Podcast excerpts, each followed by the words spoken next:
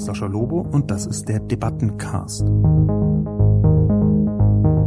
Jeden Mittwoch erscheint meine Kolumne Die Menschmaschine auf Spiegel Online. Die Redaktion sucht mir dann eine Handvoll Kommentare, vor allem aus dem Spiegel Online Forum raus, und hier im Debattencast reagiere ich darauf. Ein wesentliches Kennzeichen der liberalen Demokratie ist ihre Friedensfähigkeit. Ob das chinesische Modell das leisten kann, könnte letzten Endes entscheidender sein als technologische Innovation. Oft scheinen wir zu glauben, dass die Geschwindigkeit, mit der wir eine Entscheidung treffen können, vor allem etwas mit außermenschlichen technischen Gegebenheiten zu tun hat. Ich möchte vorschlagen, die Blickrichtung zu verändern. Leider werden hier, wie so oft, Demokratie und Bürokratie verwechselt. Das europäische Problem ist nicht, dass die Demokratien so langsam wären, sondern die Bürokratie Bürokratien. Guten Tag und herzlich willkommen zu einer weiteren Ausgabe des Debatten- und Reflexionspodcastes heute zum Thema Digitalisierung in China, das autoritäre Erfolgsmodell. Zunächst die Zusammenfassung.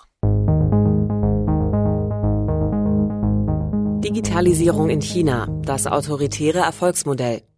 Eine wesentliche politische Überzeugung des 20. Jahrhunderts war, dass Demokratie und eine florierende soziale Marktwirtschaft zusammengehören. Diese Erzählung scheint in Gefahr zu sein. Zwar wird die digitale Gegenwart in Kalifornien gestaltet, die Zukunft könnte aber in China entstehen, denn Datenströme und ihre zielgerichtete Auswertung sind der essentielle ökonomische Machtfaktor und China der ausschlaggebende Markt. Im Westen argwöhnt man über den Social Credit Score, ein digitales System, das jede digital erfassbare Verhaltensweise aus- und bewertet. Das Ergebnis ist ein Punktestand, der das gesamte Leben beeinflussen könnte, von den Jobchancen bis zur Auswahl persönlicher Kontakte in Partnerbörsen. Doch der Social Credit Score ist kein chinesisches Überwachungsproblem, sondern in Wahrheit ein digitales. Sascha Lobos These, herkömmliche soziale Marktwirtschaft mag tatsächlich besser in freien demokratischen Staaten funktionieren, aber der kommende Digitalkapitalismus funktioniert besser in autoritären Staaten. Die ohnehin fragile westliche Erzählung von Fortschritt und Markt als Befreiungsinstrumenten implodiert. Zeitgleich zeigt sich die Schwäche der liberalen Demokratie. Es mag zwar unwahrscheinlich sein, dass sich in Europa gleich morgen ein vergleichbares Scoring-System durchsetzt, aber die dahinterstehenden Muster können auch hier früher oder später wirksam werden. Der Weg zur digitalen Gesellschaft erzeugt Datenströme, die ökonomisch ebenso verwertbar sind wie für gesellschaftliche Kontrolle und Steuerung. Es hat eine verstörende Schuldumkehr bei der Überwachung stattgefunden. Demokratische Staaten müssen sich inzwischen dafür rechtfertigen, dass sie bestimmte Daten nicht auswerten, weil Sicherheit. Überwachung ist in Deutschland vielleicht noch ein Schimpfwort, aber sie scheint doch in allen möglichen Formen das Sicherheitsgefühl der Bevölkerung zu verstärken. China ist nicht trotz, sondern wegen seiner autoritären Gesellschaftsform digital so erfolgreich. Die chinesische Regierung setzt ihr Programm zur Dominanz bei der künstlichen Intelligenz binnen weniger als eines Jahres um, indem sie KI direkt als Unterrichtsfach an die Schulen bringt, mit entsprechender unternehmerisch staatlicher Kooperation. Eine solche Geschwindigkeit ist nur ohne nervige, langsame demokratische Mitbestimmung denkbar. Europäische liberale Demokratien können trotzdem produktive Formen des Digitalkapitalismus hervorbringen. Es wäre aber langsam an der Zeit, sie zu entdecken. Bevor ich in die verschiedenen Kommentare hineinspringen möchte, zwei allgemeinere Punkte. Der erste ist, dass diese Kolumne, die ich da geschrieben habe, ganz gut repräsentiert, was mir gar nicht so selten geschieht. Es ist nämlich so, dass ich bei Kolumnen manchmal gar nicht so ganz genau weiß, ob das, was ich sagen wollte, ausreichend gut rübergekommen ist, ob ich ausreichend präzise herausgearbeitet habe, worum es mir eigentlich geht. Und für diesen Zweifel ist diese Kolumne ziemlich gut stellvertretend. Ich habe mit einem Gespür angefangen, ein Gespür jetzt im konkreten Fall, dass in China, ich verfolge die digitale Entwicklung dort sehr intensiv, ich war Anfang des Jahres in Hongkong, dass in China das autoritäre Gesellschaftsmodell einen größeren Anteil hat am Erfolg des Landes.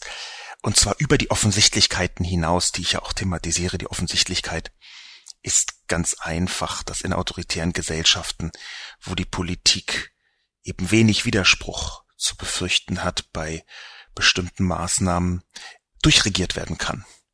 Diese Geschwindigkeitsfaktoren, die sind natürlich gerade im digitalen ein wichtiger äh, Teil des Erfolges aus meiner Perspektive. Ich hatte also ungefähr dieses Gespür, dass da noch etwas dahinter steht und dann versuche ich mich in Kolumnen durch das Schreiben voranzuarbeiten. Es ist sehr oft so, dass ich überhaupt erst wirklich verstehe, wie die Zusammenhänge sind, wenn ich das aufschreibe. Ich erarbeite es mir durch das Aufschreiben. Das sind dann aber auch genau die Kolumnen, wo ich schwer sagen kann. A, versteht das Publikum, was ich sagen möchte und B, habe ich den richtigen Weg eingeschlagen. Die Essenz davon ist die Erkenntnis, dass nicht nur ich die Kolumne schreibe, sondern die Kolumne mich auch schreibt. Das ist mit Büchern ganz ähnlich, wo man sich vorkämpft, irgendwann schreibt einen das Buch und man folgt einem Verständnispfad, der sich beinahe anfühlt, als wäre er gar nicht selbst gewählt.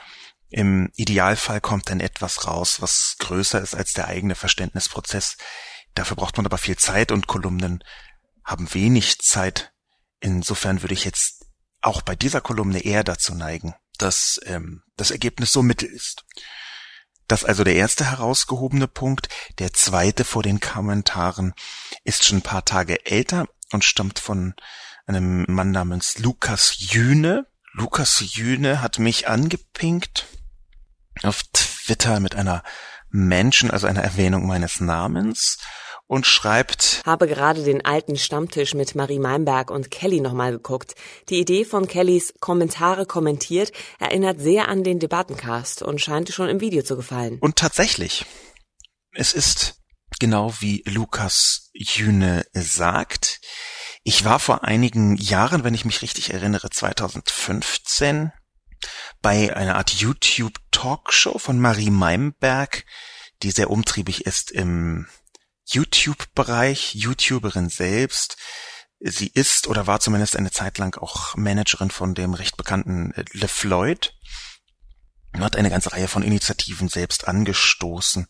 Und sie hat eine Reihe aufgesetzt namens Maries Stammtisch auf YouTube, wo sie Leute zusammenbringt, die eben sonst nicht zusammen miteinander sprechen. Dort habe ich mit Kelly aka Mrs. Vlog gesprochen. Es war ein interessantes Gespräch, das meinerseits etwas entglitten war damals, glaube ich.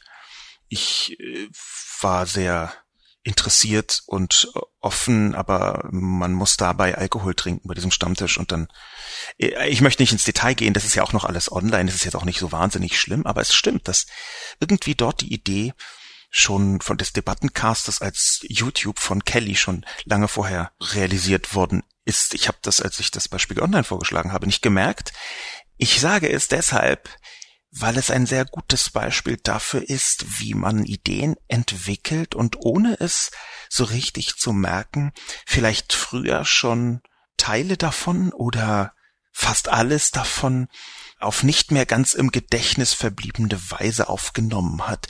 Ich würde jetzt nicht sagen, dass ich die Idee kopiert habe, unter anderem deswegen, weil es eine von 37 Ideen war, die ich der Spiegel Online Redaktion vorgestellt habe, aber es ist interessant zu sehen, dass diese Anregung unbewusst offenbar mit hineingekommen ist. Ist jetzt auch nicht schützbar oder so, ich muss mich also nicht schämen.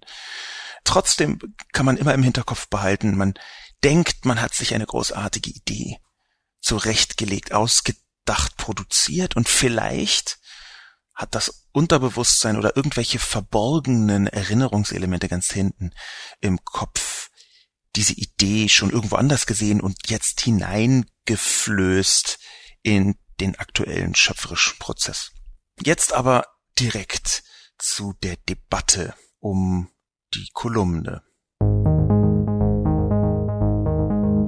Ich möchte beginnen mit einer Passage, die als ich sie schrieb, mir eine, ein gewisses Unwohlsein mit auf den Weg gegeben hat, nämlich die Passage, es ist unwahrscheinlich, dass sich in Europa gleich morgen ein vergleichbares Scoring-System durchsetzt, aber es lohnt jetzt schon vorsichtig zu sein, denn die dahinterstehenden Muster könnten auch hier wirksam werden. Jetzt könnte man natürlich glauben, das ist so in den Nebel hinein vermutet. Das ist nicht ganz richtig, denn es gibt bereits in Europa eine Reihe von verschiedenen Entwicklungen, die zumindest in diesen Bereich hinein zeigen. Das, was am nächsten in Deutschland meines Wissens herankommt, ist da natürlich äh, die Schufa, äh, die bekannte Organisation, die Kreditrisiken abschätzen soll, eine Vereinigung von verschiedenen äh, finanzwirtschaftlichen Unternehmen. Und die Schufa ist nicht per se böse, sondern aus meiner Perspektive, das soll jeder für sich beurteilen, sondern versucht ein geschäftliches Risiko handhabbar zu machen, inklusive der Möglichkeit, solche Risiken dann versicherbar zu machen. Aber, und das ist genau der Punkt, die Grenzen zwischen Scoring-Systemen wirtschaftlicher und sozialer Natur sind sehr fließend. In China ist dieses Scoring-System durchaus mit großen sozialen Komponenten versehen. Sozial heißt in diesem Kontext, ähm, dass die Regierung in den Unternehmenskooperationen, die für diese meisten von den Scoring-Systemen in China gelten, dass die Regierung auch darauf setzt, soziale Mechanismen zu aktivieren. Es gibt da äh, den Faktor Scham, der mit hineinspielt. Menschen, die zum Beispiel bei Rot über die Straße gehen, bestimmte andere Verkehrsverstöße begangen haben, die werden mit hochauflösenden Fotos auf große Screens projiziert. Shaming nennt man das in der Sprache des Internets. Die Frage ist, ob das schon reicht, um aus einem Scoring-System ein Social Scoring-System zu machen. Die Antwort ist natürlich nein. Und trotzdem sind die Grenzen deswegen fließend, weil solche wirtschaftlichen Entscheidungen wie bei der Schufa natürlich auch immer soziale Komponenten haben und soziale Konsequenzen mit sich bringen. Eine simple soziale Komponente ist, dass in Deutschland der eigene Schufa-Score mit davon abhängen kann, in welcher Gegend man wohnt. Und das ist natürlich eine bedenkliche soziale Komponente, die damit hineinzielt. Die soziale Komponente, die in China noch größer ist, ist, dass der eigene Score in China auch davon abhängt, wen man kennt und welche Scores diese Personen haben. Das heißt, wenn man in einer Gemeinschaft in Anführungszeichen gefangen ist, die alle einen niedrigen Score haben, dann wird auch der eigene Score runtergezogen. Umgekehrt, wenn man viele Leute kennt, die einen guten haben, dann wird der eigene Score auch hochgedreht. Das ist aus meiner Sicht quasi totalitär quasi totalitär deswegen, weil der klassische Totalitarismus wenig Spielraum lässt für Interpretationen. Dieses quasi habe ich deswegen davor gesetzt, weil eine soziale Komponente dazukommt. Die chinesischen Systeme sind ja mehrere. Das Social Credit die zielen, das hat, wie ich zitiert habe, Mark Simons in der FAZ gut herausgearbeitet, die zielen auf eine Form von Selbstregulierung mit Hilfe des Systems. Es geht nicht nur um Steuerung, sondern es geht auch um kybernetische Systeme der Selbstregulierung. Kybernetisch bedeutet in diesem Fall, dass das Regelkreislaufsysteme sind, wo bestimmte Sachen, bestimmte Zusammenhänge, bestimmte Werte gemessen werden können und darauf reagiert das System mehr oder weniger selbsttätig. So kann ein Kreislauf entstehen, der sich selbst reguliert. In diese Richtung zielt das also. Die relevante Frage dahinter, und deswegen halte ich das Ganze auch für ein digitales Problem, ist, ab welchem Punkt sind solche Scoring-Systeme, die übrigens die Grundlage für sehr viele digitale ähm, Geschäftsmodelle darstellen. Ab welchem Punkt sind solche Scoring-Systeme sozial wirksam? Und da gibt es in Europa eben nicht nur die Schufa oder in vielen anderen Ländern eine Vielzahl von Unternehmen, die ähnlich arbeiten. Auch in Deutschland ist die Schufa nicht äh, die einzige Institution, die so arbeitet. Aber es gibt in den Niederlanden etwas, was sehr, sehr nah herankommt. In Europa, glaube ich, mit am nächsten herankommt an ein Social Scoring System. Dazu erschienen ist auf der Plattform Algorithm Watch, algorithmusbeobachtung.org, algorithmwatch.org, der Artikel Risikobürger am 4. Juli 2018 von Ilja Braun. Risikobürger. In den Niederlanden filtert eine Software automatisch potenzielle Sozialbetrüger heraus. Wie sie funktioniert, verrät der Staat nicht. Bürgerrechtler klagen dagegen. Das ganze System nennt sich SYRI, System Risk Indication. Und SYRI ist eine Analyse-Software. System Risk Indication, eine Big Data Analyse Software. Bürgerdaten, die bei verschiedenen Behörden und staatlichen Einrichtungen gespeichert sind, werden zusammengeführt und analysiert. So können zum Beispiel Steuerdaten mit Angaben darüber abgeglichen werden, wer staatliche Hilfs- und Unterstützungsleistungen bekommt, oder Angaben zum Wohnort mit Daten der Einbürgerungsbehörde. Anhand bestimmter Risikoindikatoren soll die Software ein erhöhtes Risiko auf Unregelmäßigkeiten erkennen, ob also jemand gegen gesetzliche Bestimmungen verstößt. Für Timon Weismann, den Vorsitzenden der Bürgerrechts-NGO-Plattform Bescherming Bürgerrechten, Plattform Bürgerrechtsschutz geht das eindeutig zu weit. Man landet in einem Register und bekommt einen Score im Hinblick auf ein bestimmtes Risiko.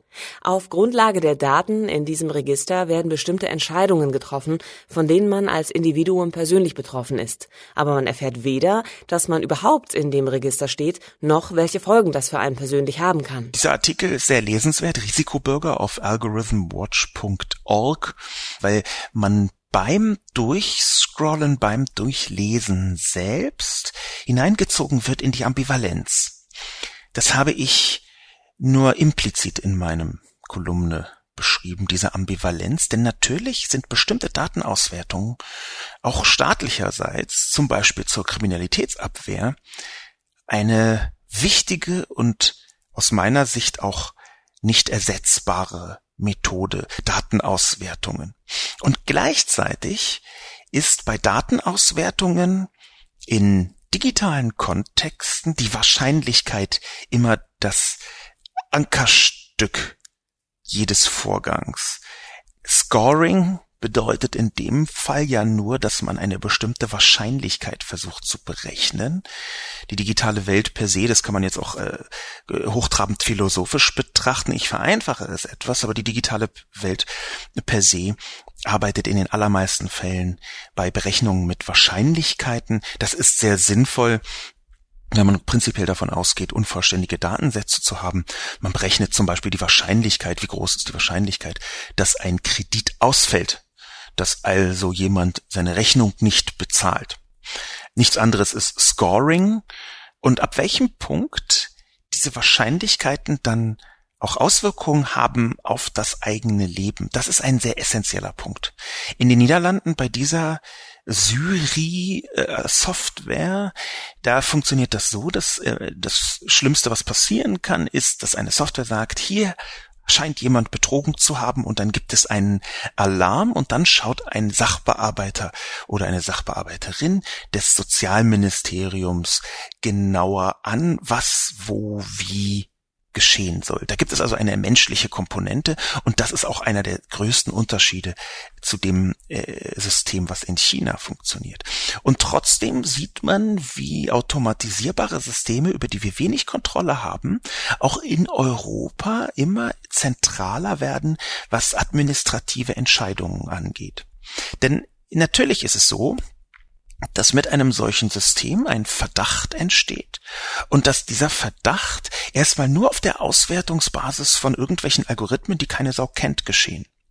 Es geht also nicht nur um die Bewertung, sondern es geht auch um das Risiko einer äh, potenziellen Fehlbewertung. Die Niederlande versuchen das auszuschließen, aber ganz ausschließen lässt sich das fast nie. Und ich bin absolut sicher, dass der menschliche Eingriff über die Zeit minimiert werden wird.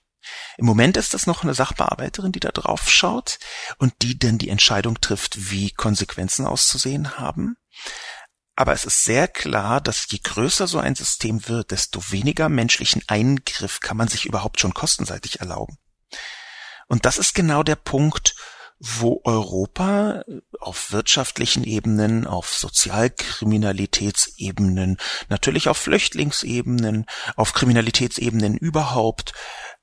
darauf zielen wird, mit Datenauswertungen Scores zu errechnen, die dann massive Auswirkungen auf das Leben einzelner Menschen haben.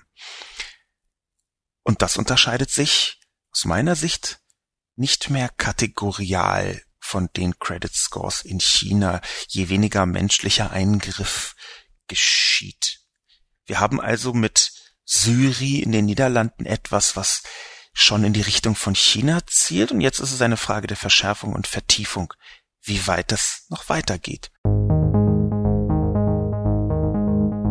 Müller Thomas schreibt. Der westliche Inbegriff des Digitalhandels ist Amazon. Das Unternehmen erzielte 2017 allein am Black Friday, dem wichtigsten Rabatttag, eine Milliarde Dollar Umsatz.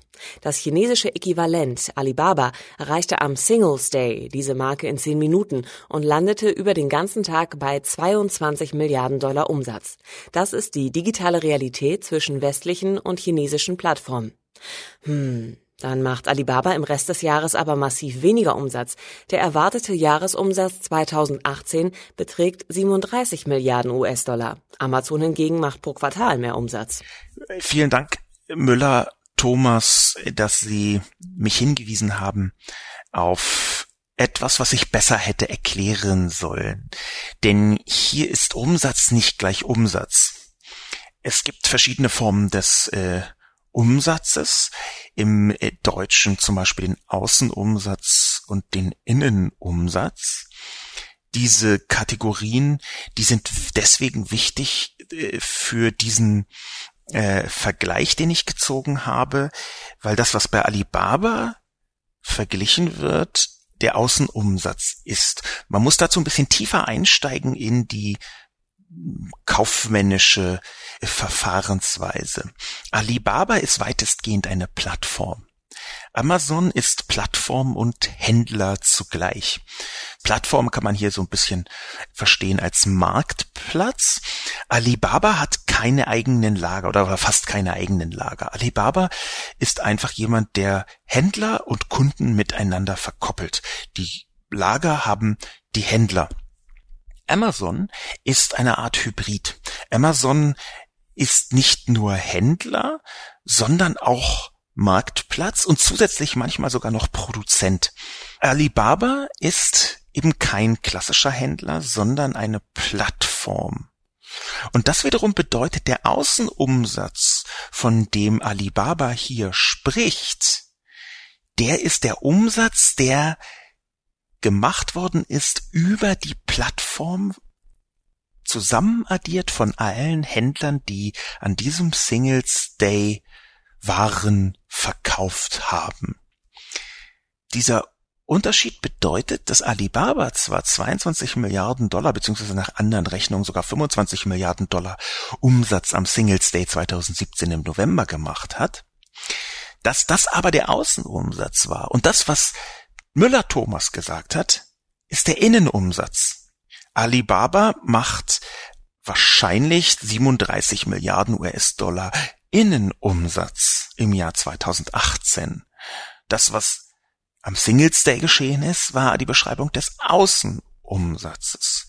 Das ist wichtig zu verstehen, unter anderem, weil es natürlich wichtig ist, dass Plattformen äh, hauptsächlich sich über Gebühren finanzieren, die den, den Innenumsatz abbilden und dass dieser Außenumsatz eigentlich das Geld ist, was andere Leute via Alibaba umsetzen. Das hätte ich natürlich etwas präziser erklären sollen. Und gleichzeitig ist es so, dass Amazon, dadurch, dass es so ein äh, hybrides Geschäftsmodell oder eigentlich ein multiples Geschäftsmodell mitbringt, dass bei Amazon gar nicht so ganz genau zu sagen ist, was da jetzt Außenumsatz und was dem Innenumsatz ähnlich ist. Experten schätzen, dass über das Jahr gerechnet ungefähr 50 Prozent der Waren, die Amazon selbst verkauft, in den eigenen Lagern liegen, also von Amazon selbst stammen, wiederum etwas vereinfacht, und die andere Hälfte von Händlern, also über den Marketplace, über die Marketplace-Funktionen verkauft werden. Das würde bedeuten, dass diese Zahl von ähm, Amazon gesplittet werden müsste. Detaildaten gibt Amazon leider nicht raus. Gleichzeitig scheint es auch so zu sein, dass an solchen Rabatttagen Amazon die eigenen Waren etwas bevorzugt. Deswegen könnte der Anteil da über 50 Prozent liegen. Aber faktisch bleibt die Vergleichbarkeit durchaus gegeben. Denn es geht hier um die Waren, die insgesamt pro Zeineinheit über ein Plattform oder Händler umgesetzt werden. Und da ist die Größenordnung eben schon unterschiedlich. Auch wenn Amazon ein größeres Unternehmen ist als Alibaba, daran besteht gar nicht so viel Zweifel. Das hängt auch damit zusammen, dass Amazon sehr viel internationaler ist und Alibaba sehr viel chinesischer. Das also dazu, zu dem Kommentar von Müller Thomas. Ich hätte das natürlich präziser erklären sollen. Hier geht's gleich weiter mit Sascha Lobo. Aber erst einmal geht es um Sie, unsere Podcast-Hörer. Wir möchten Sie einladen, bei unserer Podcast-Umfrage mitzumachen, denn wir wollen unser Podcast-Angebot auf Spiegel Online künftig noch besser machen und dafür brauchen wir Ihren Input. Wie hören Sie uns? Wann hören Sie uns? Zu Hause oder unterwegs?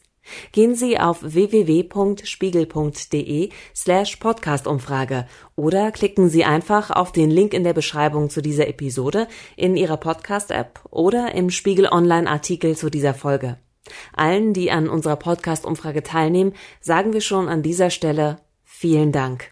Sehr gefreut habe ich mich darüber, dass ein Mann namens Adalan Ibrahim auf Twitter einen Kommentar dazu gegeben hat, zu der Geschwindigkeit und der Demokratie. Er schreibt, der Grund, warum wir die Demokratie verlieren, liegt übrigens nicht darin, dass Demokratie prinzipiell langsam ist, sondern darin, dass wir völlig undemokratische Verfahren so nennen, und die sind tatsächlich langsamer als autoritäre Politikformen. Adalans Blogbeitrag, der genau dazu, der weist darauf hin, der genau zu dieser äh, Twitter-Äußerung etwas länger ausformuliert ist, der stammt schon vom 8. Juli. Das heißt, ein paar Tage bevor ich meine Kolumne geschrieben hat Alan Ibrahim schon genau darüber äh, geschrieben. Der Blogbeitrag auf vyriviv.wordpress.com heißt Entscheidungsgeschwindigkeiten, schnelle Demokratie, langsame Diktatur. Das wäre auch die Überschrift, die man in Anführungszeichen googeln sollte, wenn man das finden möchte, vom 8. Juli 2018. Er schreibt, Oft scheinen wir zu glauben, dass die Geschwindigkeit, mit der wir eine Entscheidung treffen können, vor allem etwas mit außermenschlichen technischen Gegebenheiten zu tun hat.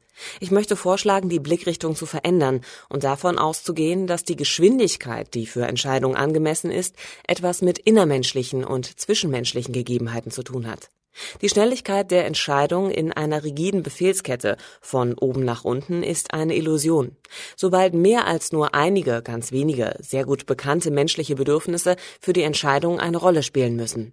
Wenn also der Eindruck entsteht, Demokratie sei langsamer in ihren Entscheidungen als etwa ein autoritäres Regime, so können wir uns sicher sein, dass mit dieser Demokratie etwas faul ist, dass die für eine Demokratie konstitutiven deliberativen Elemente in dieser Demokratie fehlen und die Bürger daher politisch ungeübt sind.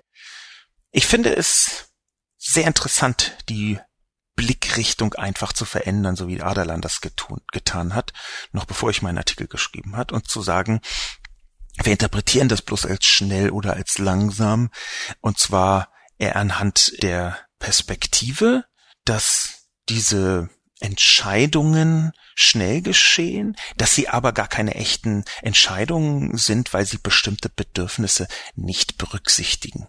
Das sind quasi Pseudo-Entscheidungen, so verstehe ich hier Adalan. Ich kann nicht 100% diesem Kommentar zustimmen. Ich finde es aber immer sehr sinnvoll, wenn man versucht, diese absolut lapidar scheinenden Perspektiven und Behauptungen, die man sich selbst regelmäßig gibt, einfach umzudrehen und zu sagen, okay, das Problem ist vielleicht gar nicht, dass die einen schnell und die anderen langsam sind, sondern dass wir ein falsches Verständnis haben von schnell und langsam. Ich glaube, das ist geradezu ein Rezept dafür, um ein besseres Verständnis zu erreichen. Und dass man das in ganz vielen Bereichen, gerade politischen Diskussionen, vielleicht sogar als allererstes tun sollte. Sind eigentlich meine Kategorien richtig? Ist diese Absolutheitsfeststellung vielleicht einfach schon als Voraussetzung falsch?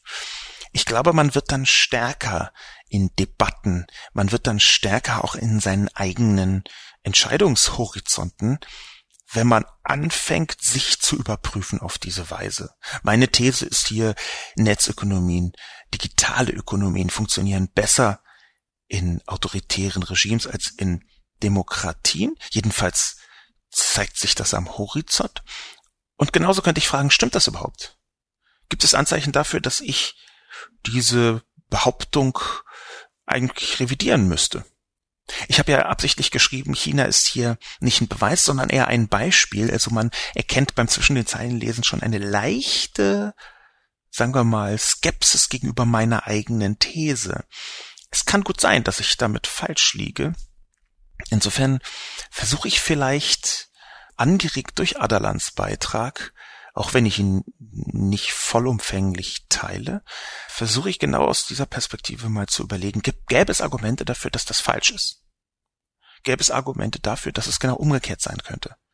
Gäbe es vielleicht sogar kontraintuitive Argumente, dass China ein fantastisches Beispiel dafür ist, dass autoritäre Regimes nicht gut funktionieren beim Aufbau von digitalen Geschäftsmodellen. Das könnte ja zum Beispiel der Fall sein, wenn man sich anschaut, ob die digitale Ökonomie in China eher einer Blase entspricht, wenn sie also überhitzt und weit über dem normalen Wert arbeitet. Angenommen, diese Alibaba Wahnsinnsumsätze, die wären zustande gekommen, weil Alibaba die Waren so unglaublich weit rabattiert, dass sie damit einen mega Verlust anhäufen.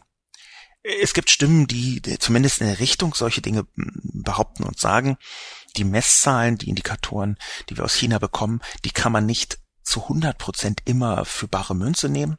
In der westlichen Welt auch nicht, aber in China nochmal auf besondere Weise nicht.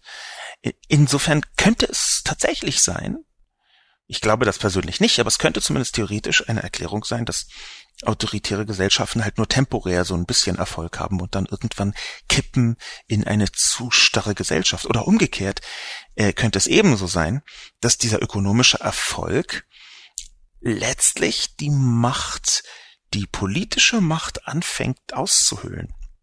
Auch das wäre denkbar und auch dann wäre meine Grundthese falsch. Danke also Adalan nochmal für diese Anregung.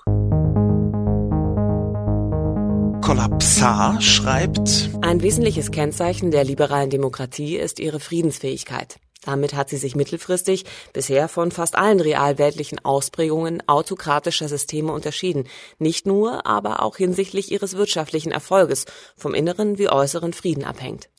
Ob das chinesische Modell, ob mit oder ohne invasiven Social Score, das leisten kann, könnte letzten Endes entscheidender sein als technologische Innovation und organisatorisches Durchsetzungsvermögen.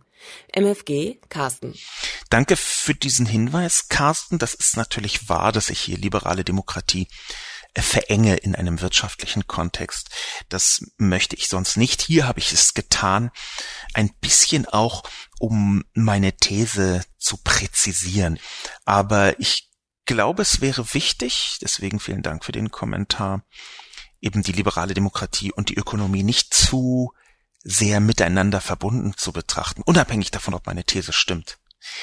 Denn natürlich sind liberalen, liberale Demokratien, also das, wofür meiner Ansicht nach am heftigsten der Kampf lohnt, der im Moment geführt werden muss gegen autoritäre Bestrebungen aller Art, dass also liberale Demokratien auch eine Friedensfähigkeit mitbringen.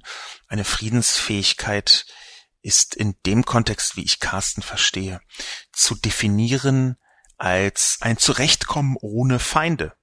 Das hört sich merkwürdig an, aber ich glaube, dass Carsten in diese Richtung zielt. Es ist tatsächlich so, dass autokratische, autoritäre Systeme, würde ich jetzt eher hier schreiben, immer eine Freund-Feind Skizze brauchen, auf der sie die Gesellschaft aufbauen, dass Feinde von außen und auch innen der Antrieb eines autoritären Systems sein muss. Das lässt sich ganz gut in einer Vielzahl von verschiedenen äh, soziologischen und politologischen Untersuchungen zeigen. Das Autoritäre braucht zwingend Feinde. Aber hier ist diese Friedensfähigkeit etwas, was ich gerne etwas getrennt betrachten wollen würde von Ökonomie. Ich bin in vielen Punkten ernüchtert und in dem eben auch. Ich befürchte im Moment, dass das eine Hoffnung ist, dass nur mit einer Friedensfähigkeit auch ein wirtschaftlicher Erfolg dauerhaft gesichert werden kann. Ich fürchte, Das ist eine Illusion und das ist ja auch meine These. Ich werde aber trotzdem noch mal intensiver drüber nachdenken. Newspeak schreibt. Sascha Lobo schildert die digitalen Gefahren, die aus China drohen, aber am Ende wird man feststellen, dass es die sozialen Dinge sind, die entscheiden. China wird mit aller künstlichen Intelligenz und aller digitalen Machtausübung nicht die Ungerechtigkeit beseitigen. Die sozialen Konflikte werden spätestens aufbrechen, wenn der Kapitalismus auch in China versagt. Es kann kein ewiges Wachstum geben. Wenn 800 Millionen Wanderarbeiter unzufrieden sind, dann hat sich das Social Score System in einem Tag erledigt. Es wird aus einem banalen Anlass so kommen wie ehedem aufgrund der Brotpreise in Frankreich. Aber, wie ein Historiker feststellte, die Wut, die war schon Jahre vorher da. Unterschwellig, aber permanent. China ist in Wahrheit ein Pulverfass, in dem die Menschen noch an einen chinesischen Traum glauben, vom Wohlstand, der allen offen steht. Wenn diese Erwartungen enttäuscht werden, sieht es anders aus. China wird sich am Ende zum Positiven verändern müssen oder untergehen, wie alle Autokratien vorher. Keine einzige hat überlebt. Newspeak, ein äh, häufiger Kommentator oder Kommentatorin, führt etwas Wichtiges an, das zu besprechen ich damit eröffnen möchte, dass ich über die politischen Details in China viel zu wenig weiß.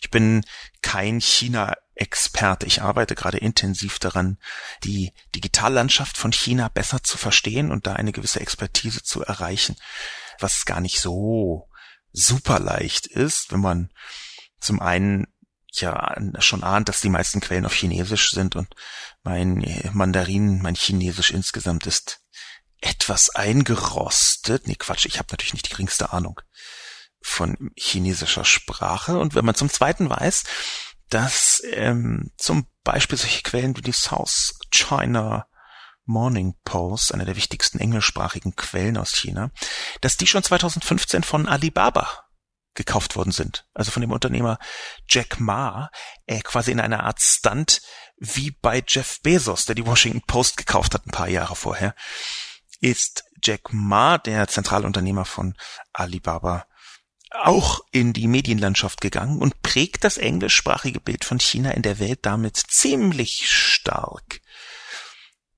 Ich kann deswegen nicht sagen, wegen meiner mangelnden Kenntnis über China als Land, über China als Gesellschaftskonstruktion, über alles, was nicht digital ist in China, über Wanderarbeiter.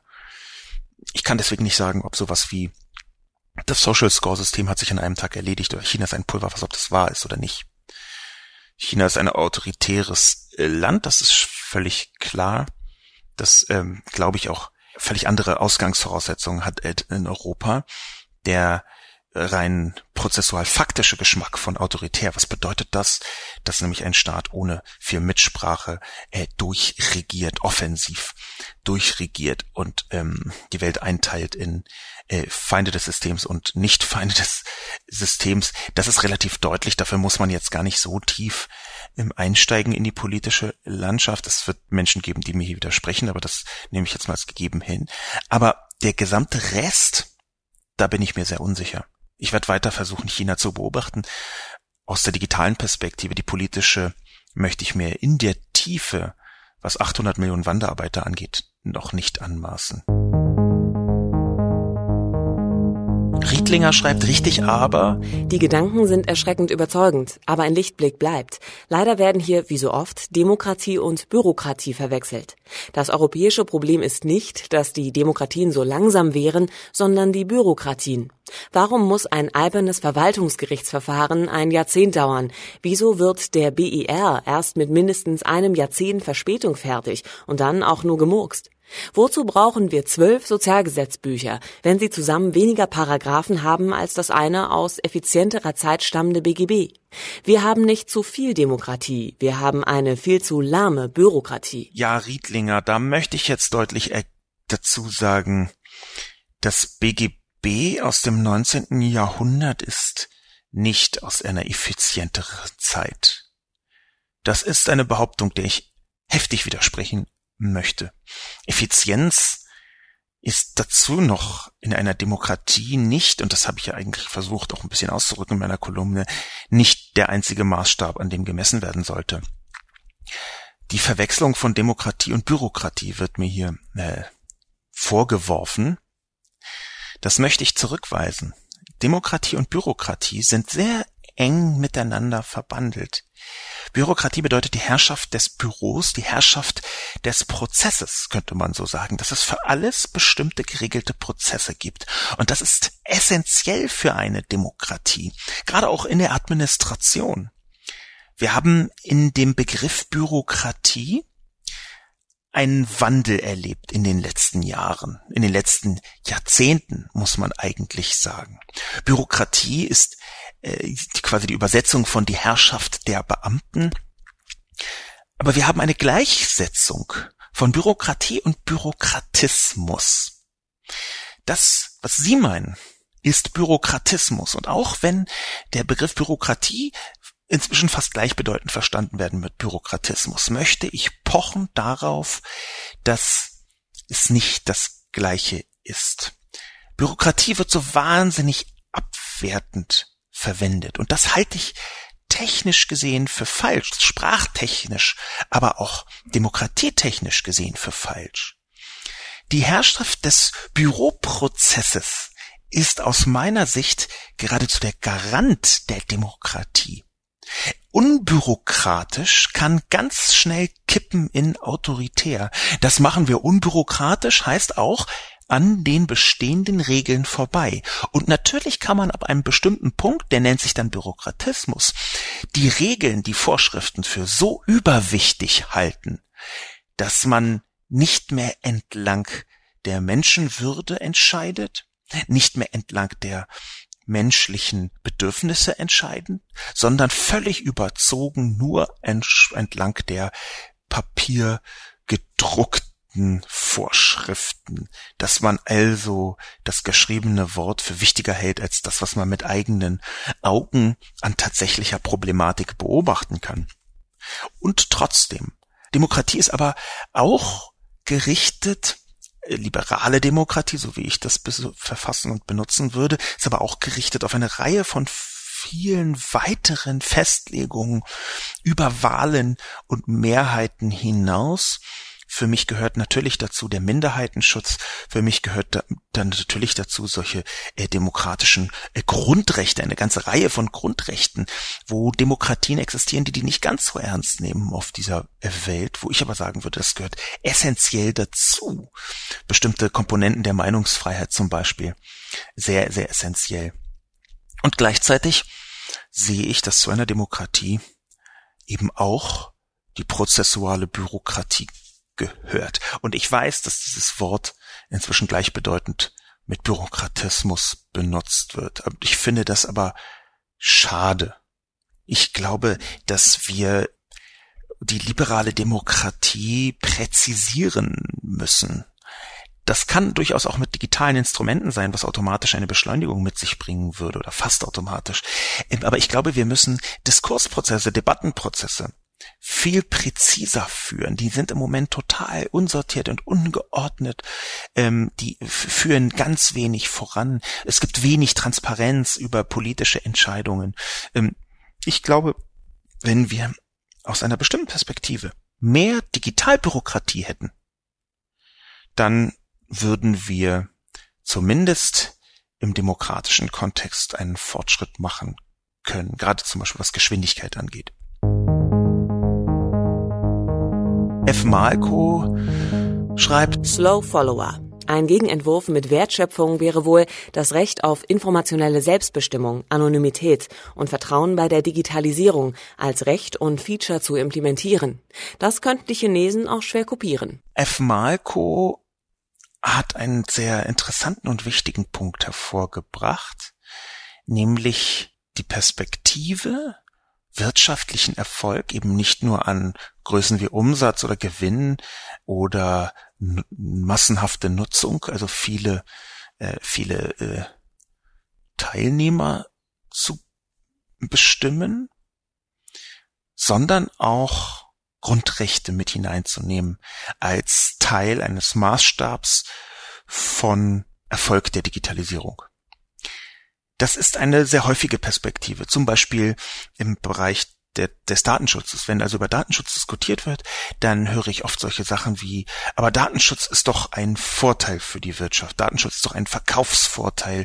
Datenschutz ist doch ein Exportschlager. Ich bin sehr skeptisch. Ich möchte nicht völlig ausschließen, dass das manchmal stimmt. Es gibt auch eine Vielzahl von Leuten, die mir jetzt erbittert widersprechen würden und sagen, doch, doch, doch, das ist ein Verkaufsargument. Das kann man noch hier und dort und dort und dort sehen.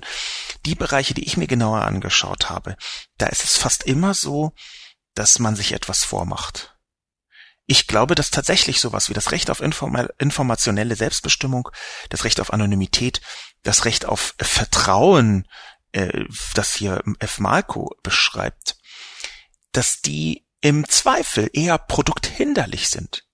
Ich glaube, dass es, wenn es keinen Datenschutz gäbe, Google viel einfacher hätte und mehr Geld verdienen würde. Und Facebook genauso. Und ich glaube auch nicht, dass man dieses Prinzip irgendwie umdrehen kann. Ich glaube, man muss da ehrlich mit sich selbst sein und dass solche Dinge wie Datenschutz oder solche Dinge wie informationelle Selbstbestimmung oder solche Dinge wie Grundrechte von Nutzerinnen und Nutzern, dass die natürlich ein Hindernis auf dem Weg zur Vollvermarktung von allem sind. Und natürlich kann man das anders konstruieren. Natürlich kann man sagen, aber mittelfristig sinkt das Vertrauen in das Unternehmen und dann wenden sich die Leute ab und dann geht das Geschäftsmodell kaputt. Denen möchte ich entgegnen, ja, aber wie tief soll denn das Vertrauen in Facebook noch sinken, bis die Leute anfangen, von Facebook wegzugehen? Das sehe ich im Moment so nicht. Und es kann sein, dass das auch in einer neuen Plattformökonomie ein wichtiger Wert ist, dass durch die Monopole, die dort entstanden sind, dass dadurch eben auch nicht die Möglichkeit besteht, als Nutzerin oder Nutzer zu sagen, so, ich habe die Schnauze voll, ich gehe jetzt zu einem anderen sozialen Netzwerk, denn es gibt in dieser Form keine Facebook-Ersatz, in der westlichen Welt zumindest. Es gibt keinen Ort, wo man hingeht und da sind die anderen Friends eben auch schon alle. Insofern bin ich mir etwas unsicher, ob der tatsächliche Entwurf, der hinter F. Malkus Kommentar steht, ob der tatsächlich ein Maßstab für den wirtschaftlichen Erfolg ist oder ob nicht am Ende ein Unternehmen äh, volle zehn Punkte von sämtlichen Nutzern bekommt, was Vertrauen angeht und am nächsten Tag einfach in die Insolvenz schlittert, was ein deutliches Zeichen für nicht wirtschaftlichen Erfolg wäre. Kudi schreibt, EU nicht konkurrenzfähig. Deutschland und die gesamte EU ist auf dem Gebiet der Digitalisierung nicht konkurrenzfähig. Jahrelang hat man sich darin gefallen, alle Neuentwicklungen aus Übersee so weit einzuschränken, dass sich diese irgendwann an das deutsche bzw. europäische Verständnis von Persönlichkeitsschutz, Datenschutz und so weiter anpassen sollten. Der Zug ist nun jedoch abgefahren. Kudi beschreibt eine sehr pessimistische Sicht, der ich nicht folgen möchte. Sorry, nein, das sehe ich nicht so. Ich glaube auch, dass Deutschland auf dem Gebiet der Digitalisierung und die EU insgesamt durchaus konkurrenzfähig sind. Das wird selten besprochen, aber in bestimmten Bereichen ist Deutschland bei der Digitalisierung ganz weit vorn. Zum Beispiel Automatisierung von Fertigungsprozessen, da ist Deutschland ziemlich gut. Es ist jetzt kein totaler Zufall, dass ähm, zum Beispiel Tesla, das gefeierte Vorzeigeunternehmen, nach Deutschland gekommen ist, um seine Automobilproduktionsstraßenoptimierungsautomatisierung von einem deutschen Unternehmen machen zu lassen. Was ich sagen möchte, Deutschland und die gesamte EU sind auf dem Gebiet der Digitalisierung sehr wohl konkurrenzfähig, bloß eben nicht in allen Bereichen zum einen und zum zweiten, natürlich hat man bestimmte Anschlüsse komplett verpasst, aber eben nicht alle. Und natürlich ist das Aufholen noch möglich, allerdings nur mit einer Haltungsänderung. Und diese Haltungsänderung hat eines der allergrößten Probleme, das wir in Deutschland überhaupt haben können. Wir sind nämlich in einer Zeit des Wandels. Und dieser Wandel geschieht so schnell, dass die Erfolgsrezepte von gestern morgen schon aufhören können zu funktionieren. Und jetzt haben wir dieses riesige Luxusproblem in Deutschland, dass es der Wirtschaft unfassbar gut geht. Den deutschen Unternehmen geht es so unglaublich gut und dadurch fehlt der Druck, sich weiterzuentwickeln. Ich glaube aber, dass das gewissermaßen ein Erfolg ist, der etwas vergiftet, weil er die digitale Transformation, also der Wandel der Geschäftsmodelle durch die Digitalisierung weniger zwingend erscheinen lässt. Das ist in der Tat ein Problem. Aber ich halte den Zug nicht für abgefahren. Schlussseitig, schlusswärts möchte ich den Kommentar von Lou Botbe beschreiben. Sascha, dass Demokratien reicher sind, ist kein Zufall. Denn in autoritären Systemen fehlt die Transparenz und die Rückkopplung über unabhängige Institutionen und freie Presse. Damit kommt es aufgrund normaler menschlicher Verhaltensweisen zwangsläufig zu Vetternwirtschaft, Korruption und massiven, nicht mehr korrigierbaren Fehlentscheidungen. Organisationspsychologisch ist das ein unvermeidbarer Vorgang, der in jeder Soziostruktur beobachtet werden kann, egal ob Schule, Firma oder ein Staat. Dahinter steckt nie böse Absicht, sondern im Gegenteil. Das Ausschalten von Feedbackschleifen geschieht, um Kollegen oder Mitarbeiter zu schützen, um das Ansehen zu bewahren oder dringend notwendige Maßnahmen durchführen zu können. Und da es sich auch bei China um eine von Menschen gebildete soziale Struktur handelt, findet dieser Prozess eben auch dort statt. Das heißt nicht, dass China nicht eine Weile lang vom eigenen Elan befeuert vorwärts stürmen kann, aber auf Dauer funktioniert das nicht. Nie und nirgends. Ich persönlich habe diese Zusammenhänge zum ersten Mal wirklich verstanden, als ich Albert Speers Autobiografie gelesen habe. Speer war ein brillanter, skrupelloser und ehrgeiziger Manager und er beschreibt aus dieser Perspektive sehr anschaulich, wie er an vielen Stellen zum Glück am Parteiapparat scheiterte und es aufgrund der autoritären Struktur des NS-Regimes selbst für ihn nur sehr eingeschränkte Möglichkeiten gab, auf Schwächen, strukturelle Probleme oder unfähige Entscheider hinzuweisen. Aus meiner Sicht ist ausgerechnet dieses Buch, dieses Menschen für uns Deutsche eine anschauliche Lektion in Sachen Demokratie und offene Gesellschaft. Ein sehr wertvoller Kommentar, wie ich überhaupt ein, wiederum, mal wieder ein großes Kompliment machen muss. Ich bin regelmäßig total erstaunt, nein, ich bin eigentlich sogar begeistert, dass die Kommentare wirklich ein, eine Diskussionsqualität bekommen haben, auch Hinweisqualität auf wichtige Quellen, dass es ein wunderbares Abdriften der Diskussionen gibt, das ich nie für möglich gehalten hätte. Und ich lese ja, wie ich schon mal gesagt habe, seit Anbeginn meiner Kolumne am 12. Januar 2011 jeden einzelnen Kommentar unter meinen inzwischen fast 400 Kolumnen. Was sagt uns dieser Kommentar. Dieser Kommentar, dieser sehr gute Kommentar von Lubopte, dem ich trotzdem in einigen Details nicht zustimmen möchte, weist uns zunächst auf Speer hin. Albert Speer, ein Mann, dessen Funktion im Naziregime später sehr viel deutlicher herausgekommen ist. Am Anfang dachte man, auch geleitet durch die Worte, das sei halt so ein bisschen der Architekt von Hitler gewesen, der da so ein paar Bauten hingestellt hat. Er, er war tatsächlich sehr, sehr viel tiefer im Nationalsozialismus machtseitig verstrickt. Schon deshalb möchte ich einem von ihm selbst geschriebenen Buch, das strukturell seinen eigenen Einfluss kleinredet, nicht vollumfänglich folgen. Wenn er sagt, ach, das war so eine autoritäre Struktur. Ich hatte so wenig Macht. Dann ist das immer auch Abweisung, eine äh, Entschuldigung der eigenen Person und zwar nicht im Sinne von äh, um Verzeihung bitten, sondern eine Schuldabwälzung. Und zwar völlig egal, was konkret und detailliert in diesem Buch steht, ist das eine zentrale Botschaft, die Albert Speer schon an anderer Stelle gesendet hat. Ich möchte das deswegen schon um der Sache selbst willen zurückweisen. Der Rest des Kommentars von Dubopte ist aber auch sehr wertvoll, denn äh, ganz unabhängig von Albert Speer ist ja der Hinweis sehr gut, nämlich zu sagen, dass autoritäre Systeme äh, keine Rückkopplungsschleifen haben und deswegen äh, Fehler machen, die das Ganze in das Verderben führen. Und das ist eine sehr gute und wichtige These. Ich bin mir aber nicht mehr sicher, ob sie A im Bereich China und B mit digitalen Mitteln immer noch so stimmen. Denn das Digitale ist für sich immer eine Art von Rückkopplungsschleife. Diese Rückkopplung, der Rückkanal ist die wichtigste Funktion der digitalen Vernetzung überhaupt. Auch zum Beispiel der sozialen Medien. Die sozialen Medien sind ein Rückkanal, wo es vorher keinen gab, wo man vorher halt nur so Vermutungen über Umfragen und irgendwelche Extrapolationen gemacht hat. Da ist, entsteht auf einmal ein riesiger Rück Rückkopplungskanal, ein Rückkanal, präziser gesagt. Und nun glaube ich, dass die These, die Lubop da aufwirft, dass das, digital zumindest theoretisch vielleicht nicht ausgeglichen werden kann in autoritären Systemen, aber doch abgemildert werden kann. Und vielleicht geht die Abmilderung so weit, dass der Druck nicht mehr so groß ist, dass das System scheitert. Das ist ja das Herzstück von der These, die unausgesprochen auch hinter meinem äh, meiner Kolumne steht, nämlich dass das Digitale die bisherigen Mängel autoritärer Systeme irgendwie ausgleichen kann, zumindest was die Ökonomie angeht. Insofern es mag da weniger Transparenz geben, es mag da weniger Rückkopplung klassischer Natur geben. Lou Bobde schreibt unabhängige Institutionen und freie Presse. Aber vielleicht ist die Form von Rückkopplung, die es gibt über digitale Systeme ausreichend.